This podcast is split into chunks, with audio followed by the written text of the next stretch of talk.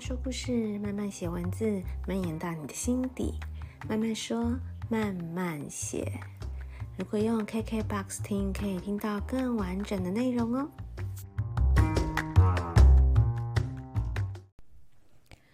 嗨嗨，大家这周过得好吗？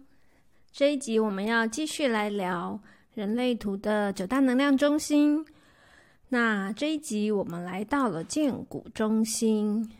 荐骨中心很有趣哦，我发现很多就算没有呃在深入研究人类图的朋友，但是他可能多多少少，因为现在人类图蛮蛮夯的，所以很多人多多少少听过一点人类图。那几乎听过一点人类图的人都很爱，就是开玩笑的问说：“哦，所以你的荐骨有回应喽？所以你有听到你荐骨的声音喽？”所以好像蛮多人会把。荐骨跟人类图就是呃画上一个怎么讲，就是好像是一个第一印象啊，对人类图的第一印象。但我觉得这也是蛮蛮有蛮合理的啦。原因就是我们知道生产者是占这个世界上比例最多的，所以因为生产者的荐骨是有定义的，因此很多人的内在权威。是荐骨，所以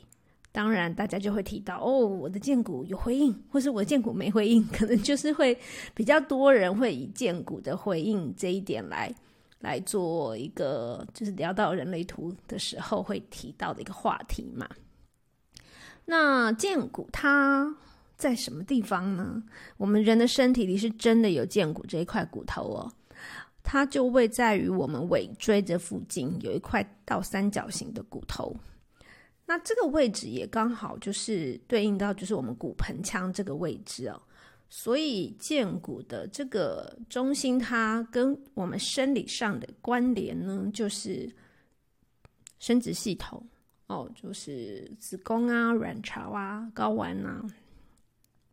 因此，它代表的能量呢，就是生命力。生殖力、性欲这方面的，所以它也是一个身体上比较直接本能的一个能能量跟一个能力嘛，比较原始啊、本身体本本身的就跟可能就跟头脑比较不相关，所以，嗯、我们很多时候会说聆听荐骨的回应，其实它就是希望我们不要很多事情。总是要透过我们自己的大脑去用逻辑，用自己的固有的思维去思考，所以要我们学习去感受我们身体觉得最适合我们的决定。好，那我们再先来讲一下哦。那我们每一集聊到能量中心，当然就会提到，嗯，有颜色的或跟空白的，分别是什么样的状态哦。建骨中心它就是一个动力中心，所以建骨中心如果是有定义的，也就是有颜色的呢，那就代表，嗯、你这你有，你算是等于说你有一颗大电池在身上啊，因为它就是有源源不绝的生命力，嗯，你也比较知道怎么样去，呃，利用利用这个你的能量去工作去。生产者嘛，那刚刚提到很多是生产者嘛。生产者的话，就是乐在工作，享受工作啊。他希望运用自己的能量去完成、去执行一些工作之后，然后我们会得到一些成果。这些成果就是会回应到自己身上，就是好像就是备受肯定嘛，就感觉自己有价值。所以，建股中心有定义的，它本身的。去执行、去生产工作的模式呢，就是与生俱来已经有的，也比较就像我刚刚讲，也也乐于工作、享受工作。然后，如果是建骨中心是空白的呢，那当然就就是像我们讲，他可能就没有没有那样子的源源不绝的电力。所以，如果你是建骨中心是空白的人，你就。不要像，嗯，有定义的人，好像就是乐在工作，很想要透过工作去去肯定自己。你可以就放空，所谓的放空，就是你就单纯的享受你喜欢的事情。这件事情不见得是工作。如果你把自己活得像生产者，然后很想要透过工作不断的工作，然后去呃得到成就感、被肯定，是比较辛苦，也也比较困难的，因为呃你并没有这样子的大电池在身上，你会觉得非常累，你就是使不上力，甚至呃你也。就是你也没有那样的持续力啦，然后同时呢，也因为你自己哦是空白的，你不知道你不知道运用这个建骨中心的能量，你不知道这个模式是什么，所以很容易就是会变成一个呃不懂得适可而止，会无法无法停下来，不知道在什么时候就该停下来，不论是工作或是一些可能是一些嗜好，甚至这也有可能会，因为我们刚刚提到。生嗯，这个建骨中心也对应到跟性欲相关，所以你也可能会沉迷于性一些成瘾的事情上，因为你这个地方是空白的，所以你不太知道怎么去运用它，你也没有那个机制，不不知道你的电已经用完了，你现在是在虚耗。而如果是荐骨中心有定义的，它就是像是一颗有。电量指示的电池，他自己知道哦，我现在是电池是满的，我就嗯冲啊，赶快去做一些事情。然后当他电力用完的时候，他就会哇、不行了，我已经没电了，我要去休息了。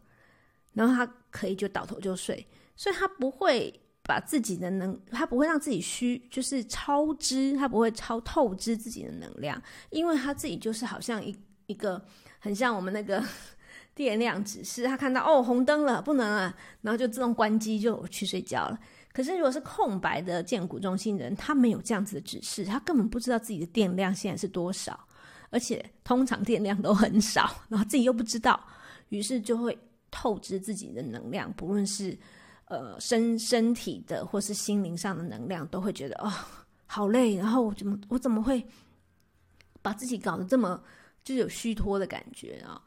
然后像我们刚刚有提到，也可能就会沉迷于一些呃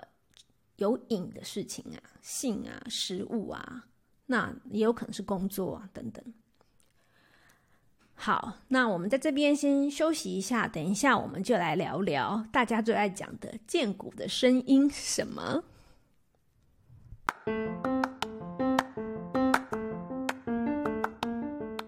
欢迎收听《慢慢说慢慢写》。每周更新，这里会分享有趣、美妙、有意思的人事物。我有十年的生活艺术教室经营经验。如果你有手作课程规划，或者是音乐展演、艺文活动规划的合作需求，欢迎找我。等你，等你。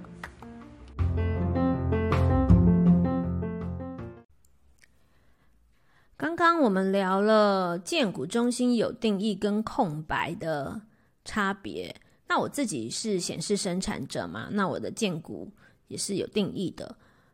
那有有关电池这个比喻啊，我觉得我自己身上感觉到还蛮明显的。就是如果那一阵子我做的工作，我觉得我还蛮喜欢。其实我是个工作狂，我自己觉得是个。虽然我是一个很懒惰的 天秤座，但是我其实非常喜欢工作。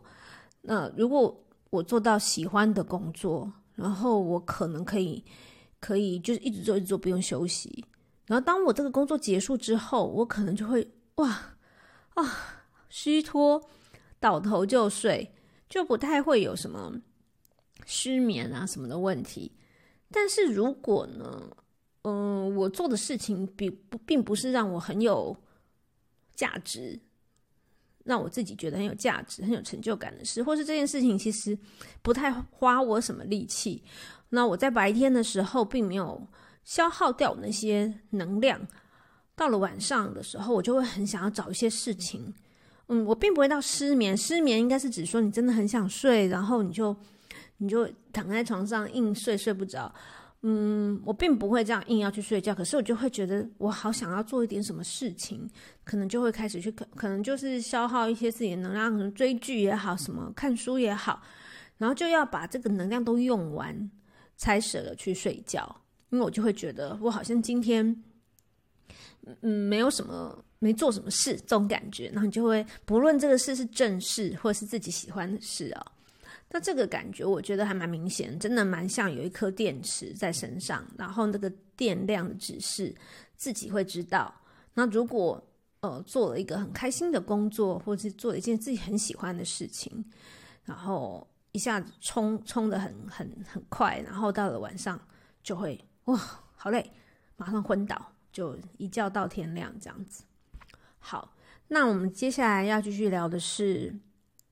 嗯、刚刚前面就聊了很多人都很爱很爱讲的荐骨的声音。荐骨的声音到底是什么？其实所谓的荐骨的声音，我们可以先先来聊，它不一定是声音，但如果它一定是声音的话，嗯，荐骨的位置就刚好是在骨盆腔这里嘛，所以它其实也有点像很多那个在练。什么气功啊，或什么功也在练功的人啊，就是丹田这个位置。所以剑骨如果它真的是有声音的话，它也是一个比较像低鸣的声音，一个震动低鸣这种比较。有些人会形容很像那种梵文啊，或什么那种。那种比较像是嗯嗯这种声音，它不是那种很响亮的，或是很很很细微、很细的声音那种。哦，好，不是这种，它比较是嗯嗯，就是你是会喉喉咙可能不需要，或是你的唇齿不太需要发出怎么样的故意去发出，它是很自然而然的。所以在各个语言里面也都会有，例如英文可能就是嗯哼嗯这种声音。然后中文也会有，嗯，就是它是一个这种类似像这样子的声音。那这样的声音呢，它是在当下你的身体就是好像直接去回应这件事情。嗯、呃，例如哦，举我自己例，我自己其实也还在练习，但是我有几次我自己觉得好像有蛮明显的感受到荐骨的回应。那当然，我这里要说荐骨的回应呢，每个人的情况不同，所以我们常才常常会跟，呃，你的内在权威是荐骨中心的话，你要等待荐等待回应，然后你要练习去聆听荐骨的声音的人呢，要常常去练习。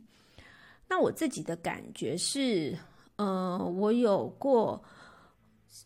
几次在做自己很喜欢的事情，这件事情。不不见是嗜好，那它可能是某些课程的学习，或某些很喜欢的工作。我自己会不由自主的觉得，嗯，身整个身体都非常的，真的有种很兴奋的感觉，很很想跳舞，忍不住想身体想要扭动，想跳舞的感觉。那我看到我有去查一些资料，也有些人会说，很像你。要去比赛，或是要去，嗯、表演或什么，有些人要上场之前，身体会有一种微微颤抖的感觉，那也是一种建国的回应。那那呃，当然这个感觉是是好的还是不好的，你自己其实是感感觉得到。如果是很恐惧发出的颤抖，那可能不一样。可是你觉得他是因为觉得很期待，然后有点忍不住的兴奋的那种身体微微的发抖，这种这种也是。身体给你的，就荐骨给你的回应。那我自己就是有过，就是去上一个很喜欢的课程的时候，然后那一整天身体都没有办法，好像很想把自己的手脚绑起来，因为我就觉得我好想跳舞，今天整天都感觉很嗨。然后，嗯、两三天的课程，每一天都是上，在上课的时候一点都不觉得累，都不会打瞌睡或什么的。但是一回到家，可能我本来是个夜猫子，可能十点十一点就倒头就呼呼大睡，一觉到天亮，然后起来之后就神清气爽，继续第二天的课程。所以那个感觉让我觉得是很好的，不是那种我，比如说我们有时候不不论是在职场上，或是你自己为了要去考什么证照，硬逼自己去上一些课程，有些课是不是上得很累很辛苦，然后常打瞌睡或什么的。但我那几天上的课完全没有整。整个过程都是非常兴奋，然后很很 hyper 的，属于一个 hyper 的状态，很嗨，然后就就是很喜这时候我就很确定，哦，我很喜欢这件事情，而且我也我也愿意为这这这样的事情去付出我的时间跟我的能量。嗯，这是我自己曾经感受过的，呃，荐骨的回应吧。我觉得，但它不是声音，但是我身体有感觉到那样子的兴奋感跟律动、震动的感觉。那还有呢？我后来后来再去回顾，发现我从小就会被呃我的家人说我我有一个反应啊。那我自己也知道，就是如果我喜欢的事情问我说，你想我想不想做什么，我第一时间就会说好。那如果这件事情我不喜欢，我不会说话，我可能或许是怕。呃，家呃家人啊，会就不开心，但是我又不想要回答，好，我就会选择不讲话，或者是我会考虑一下，说，嗯，呃，我觉得还好。那那后来我记得我妈有一次就直接拆穿我，她就说，她可能就问我要不要去干嘛，然后我那时候可能就没讲话，然后我妈就说，她没有回答好，就是不好。然后我现在回想，哎，对，我就是这样的人。如果有一件事情我觉得很棒，我在第一时间就会好，而且那个好好像就是不加思索的就会说好。但是因为渐渐长大，我们会因为一些人情世故啊，或者是职场，呃，你要顾虑的事情很多啊，等等的，有些事情你被要求了。你可能不得不做，不得不接下来，但我可能就是会属于那种，嗯，想一下，然后就，嗯嗯嗯嗯，哦，OK OK，好，那这就是我我没有办法，就是我的荐骨没有回应的。好，那我们讲到这里，有人可能有人就会说，哦，那这样子的话，是不是所有事情，比如说今天上司长官，交代了你一个任务，然后你你就觉得嗯，你好像 做不来，然后你建股没回应，难道就可以说我不做吗？当然不可能啊！怎么可能？你老板，除非你的老板 真的非常相信人类图，然后觉得嗯，可以让大家这样子，但是我觉得这也不可能啊，因为你在社会上遇到这么多人，你这你这一生会遇到所这么多人。人类图本来就只是一个了解自己的一个方式。那你今天如果在职场上遇到了，你被交付一个任务，你的荐骨没有回应，你当然不能把它当做是一个借口。尤其如果你是团队中的一份子，并不是说啊，如果你自己创业，那你自己要做一些重大的决定，那当然可以。可是如果你是呃团队中分工的，一环，你你当然不能说哦，我荐骨没有回应哦，那所以我不做这件事情，那就会影响到其他人嘛。那我觉得这只是让你自己了解哦，这个任务对我来说我没有回应，那我可能接下来会遇到一些挫折，或者说我可能比较无法发挥得很好，让自己有这样的心理准备，或者是你可以。再去寻求更多的资源来支援你，因为你已经大概可以预期，它可能不是你拿手的，或是不是你可能会遇到一些状况，那事先做好这些准备。那如果是你有回应的事情，你就会可大概可以预测，嗯，应该可以得心应手。那这样子有一个这样子的心理准备以后。呃，你就比较不会说你做一些事情，然后你会觉得说，为什么我做这件事情做的这么不顺？嗯，呃，为什么我会遇到很多挫折、很多困难，没办法解决？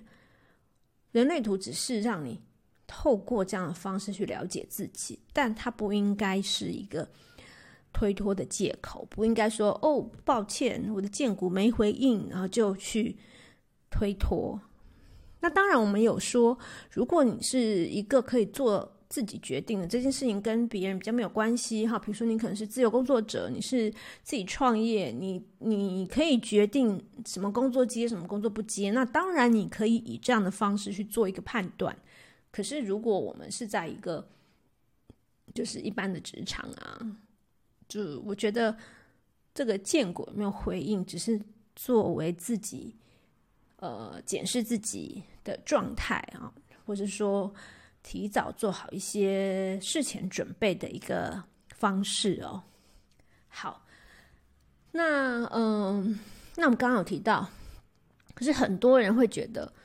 他并没有，并没有感受到那个剑骨的声音。那我前面我刚刚也提到，可以做一些练习。但这个练习要怎么练习呢？其实从生活的一些小事就可以练习。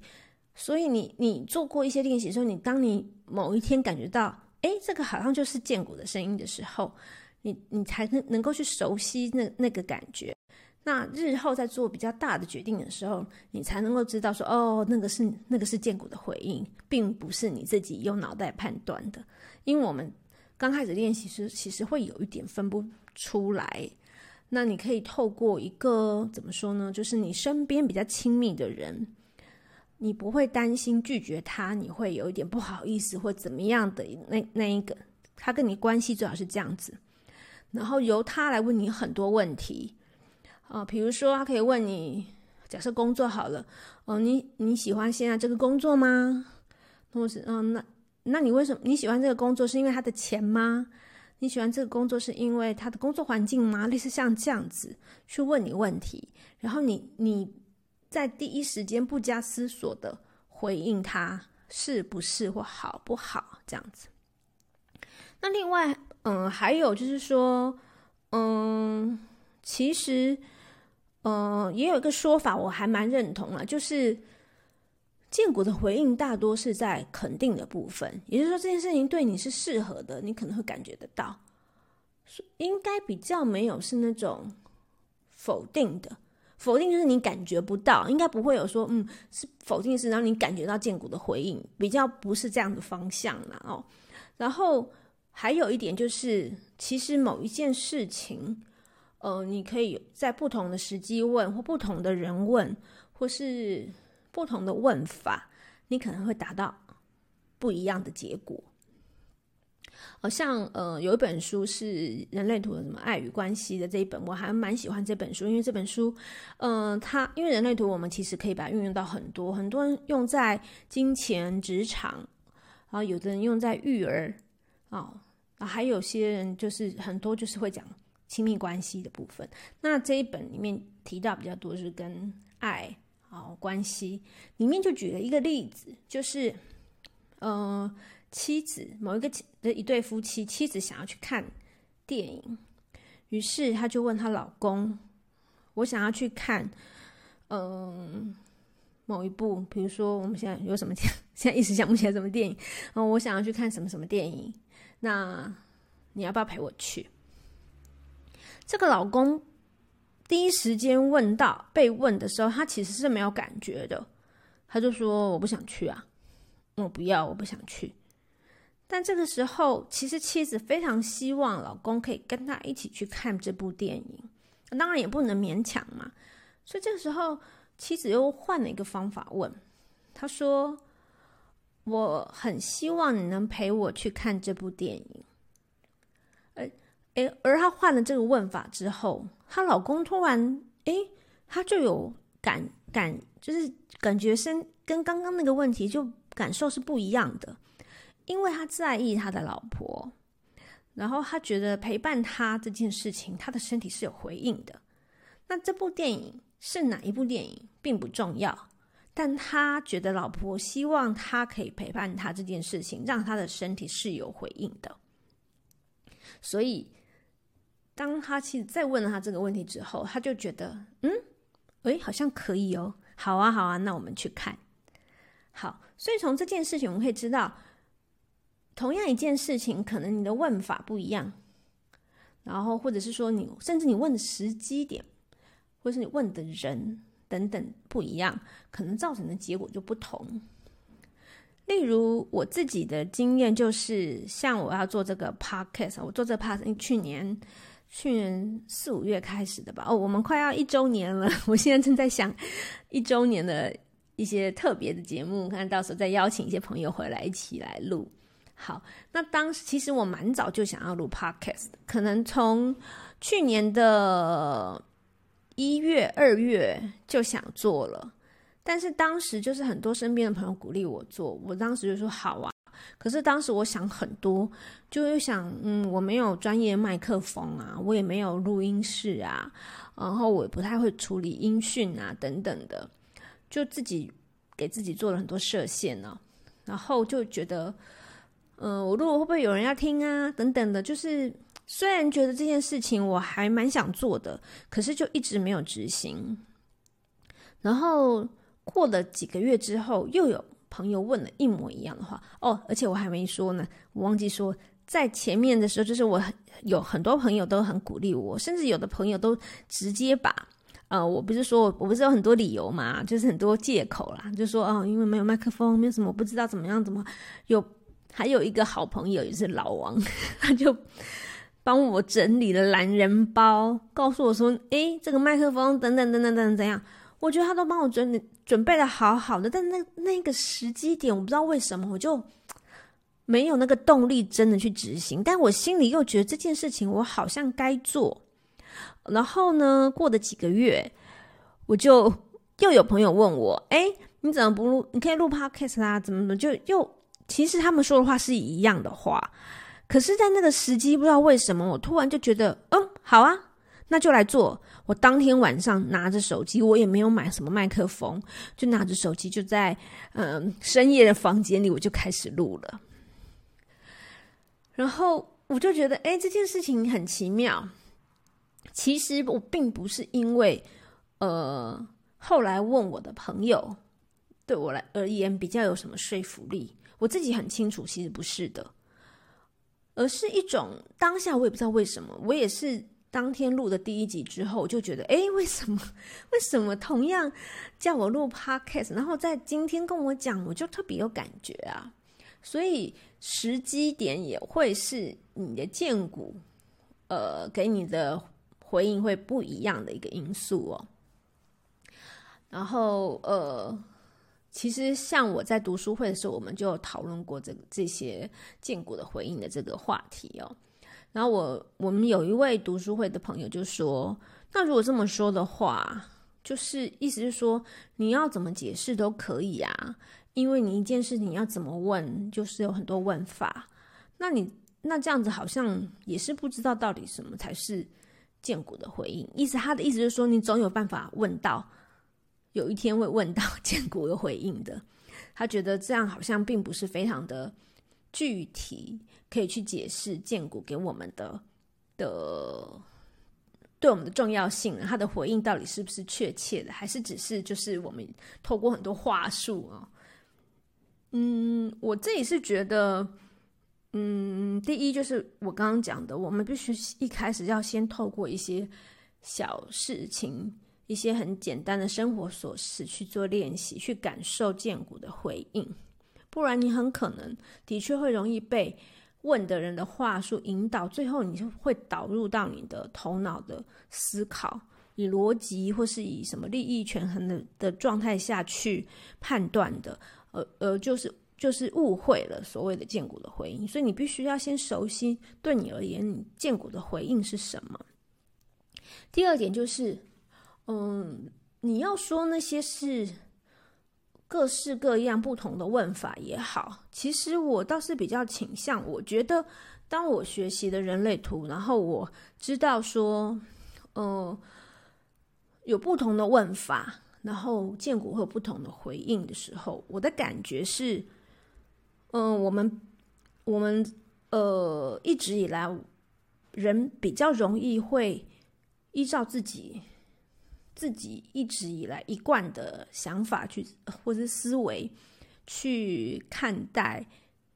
别人。例如，像我刚刚举那个看电影的例子啊，老婆第一次问要不要去看电影，然后老公就可能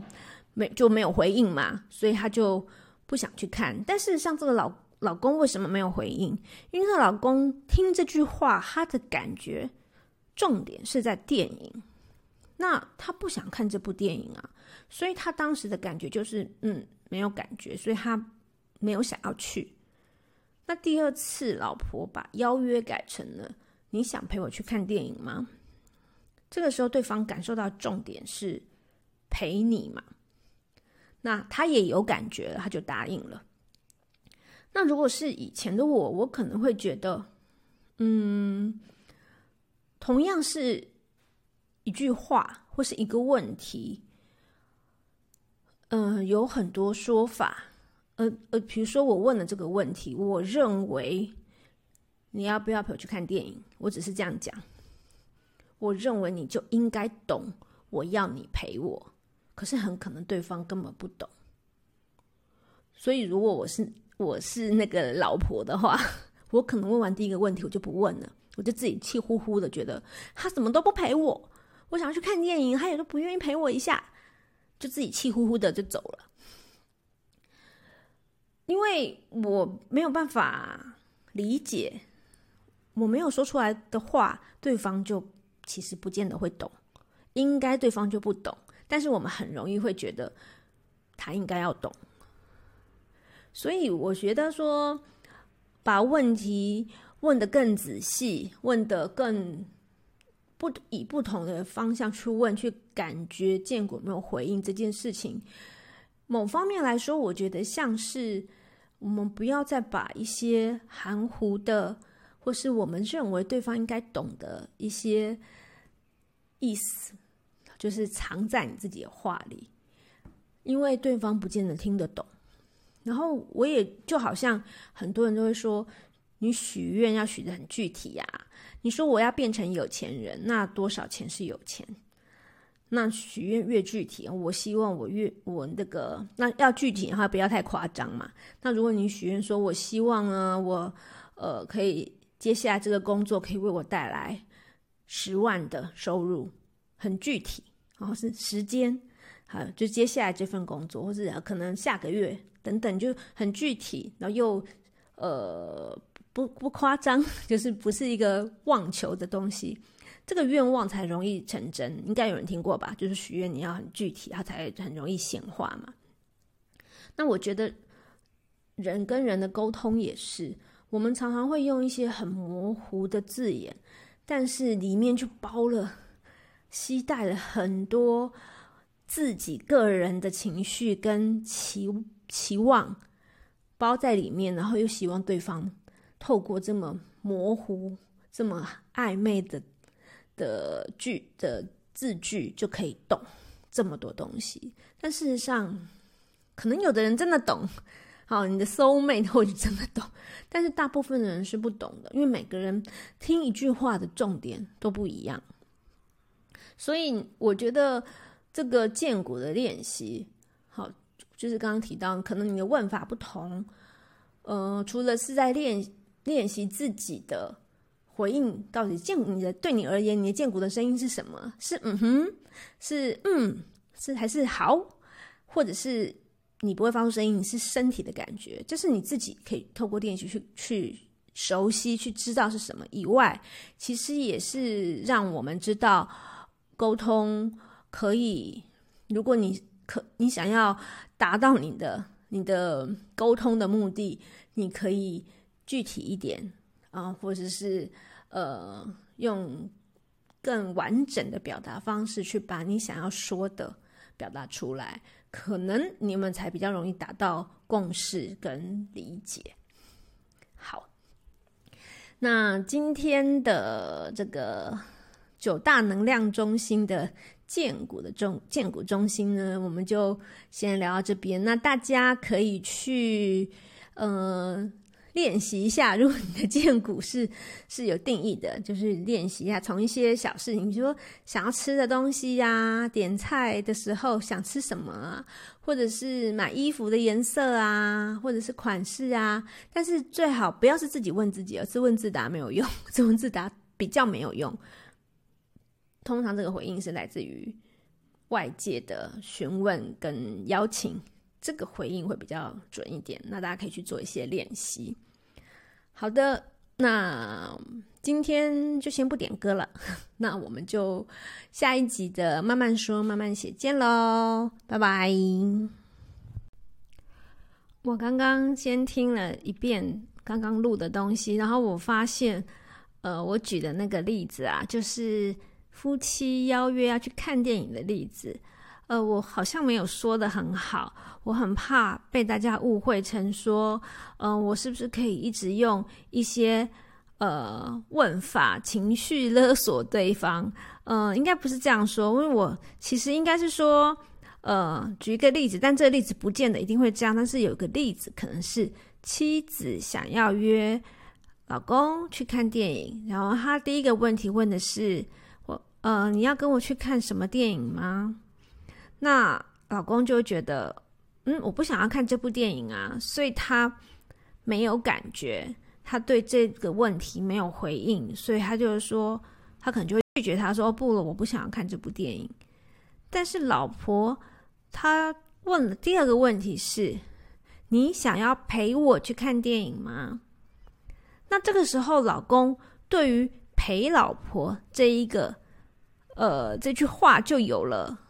回应了，可能有了回应。这边要说的是，我们先是举个例子，也很可能老公在这个时候也没有回应，可能就是这个时机点，他就是不论是不是要陪老婆，或是看电影，他总之就没有回应。但我们这个案例是刚好老婆换了一个问法，他说：“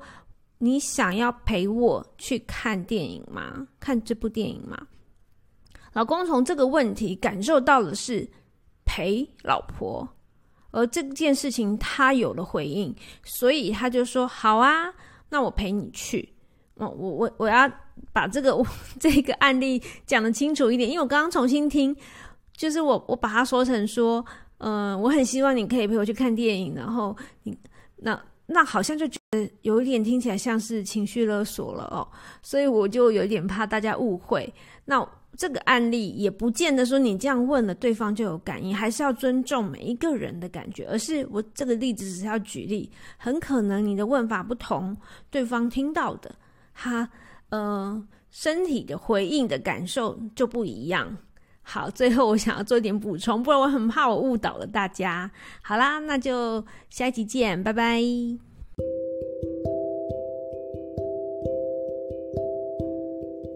这一集的内容听了你还喜欢吗？如果你有任何建议或是想听的主题，也欢迎到慢慢说慢慢写的 Instagram 或者是 Facebook 的粉丝专页留言让我知道。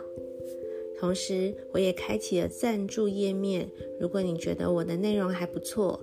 只要给我一杯、两杯咖啡的零钱，就可以让我有更多的动力持续创作。那么，我们下一集见喽！